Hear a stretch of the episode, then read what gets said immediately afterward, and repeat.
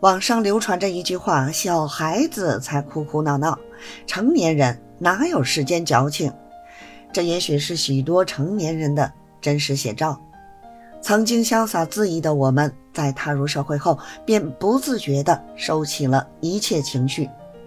然而，收起来的情绪从不会凭空消失，积压越久，负面影响越大。弗洛伊德曾说：“未被表达的情绪。”永远都不会消失，他们只是被活埋了，有朝一日会以更丑恶的方式爆发出来。一时的隐忍或许不会影响我们的日常，但长久的压抑一定会伤害我们的生活。真正厉害的人呢，早已意识到情绪是我们不可或缺的一部分，我们需要用它来调节生活。我们可以在历经背叛后仍然坚信人性美好，当然也可以对着天空呐喊，将愤怒释放。我们可以在深受打击后微笑着整装前行，当然也可以在热闹的大街嚎啕大哭，将悲伤消化。允许自己崩溃，才是成年人最大的智慧。人在身处逆境时，常常会用解决思维去为自己扫除障碍，但情绪不同于其他人生困境，越是想解决呀，越可能被反噬。最好的方式是巧用存在思维，将情绪看作我们不可或缺的一部分，接受我们会被情绪影响的事实。当焦虑、悲伤、恐惧等负面情绪。如山倒般压来时，我们总是习惯性的去逃避、压抑、对抗，强迫自己呢乐观积极，却常常事与愿违。因为啊，越是挣扎，越是深陷，拼命想要解决一件事儿，那它就会成为真正的问题。若是能正视它的存在，那它即能成为自我提升的机会。只有承认并接受情绪的存在，我们才能与之和平共处，甚至把它变成人生的助推剂。然而，许多时候呢，我们不是有意与情绪为敌，而是不知如何与它相处。这个时候呢，不妨试试三不原则。第一呢，不去纠结它，因为存在即合理。当情绪出现时，追究其因。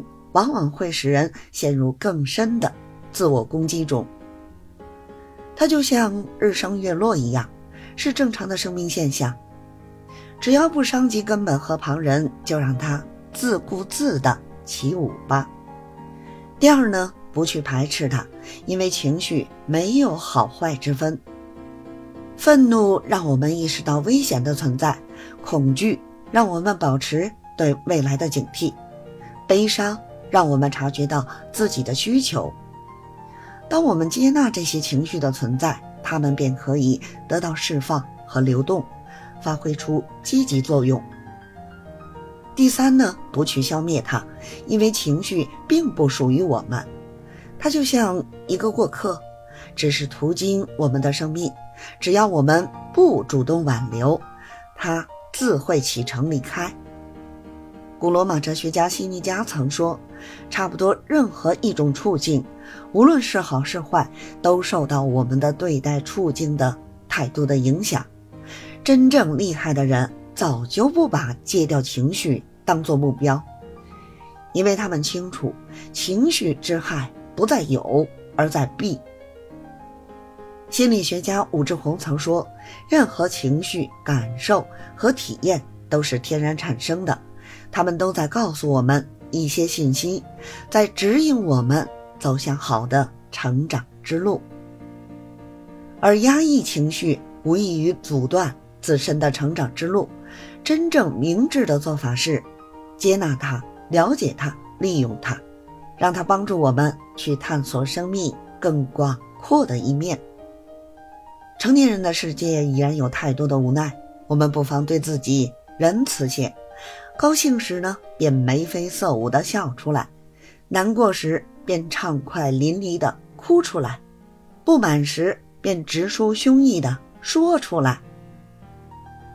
好了，今天的节目呢就先到这里，感谢您的收听。愿往后你我呀都能拥有情绪的自由，过畅意舒心的人生。咱们下期节目再会。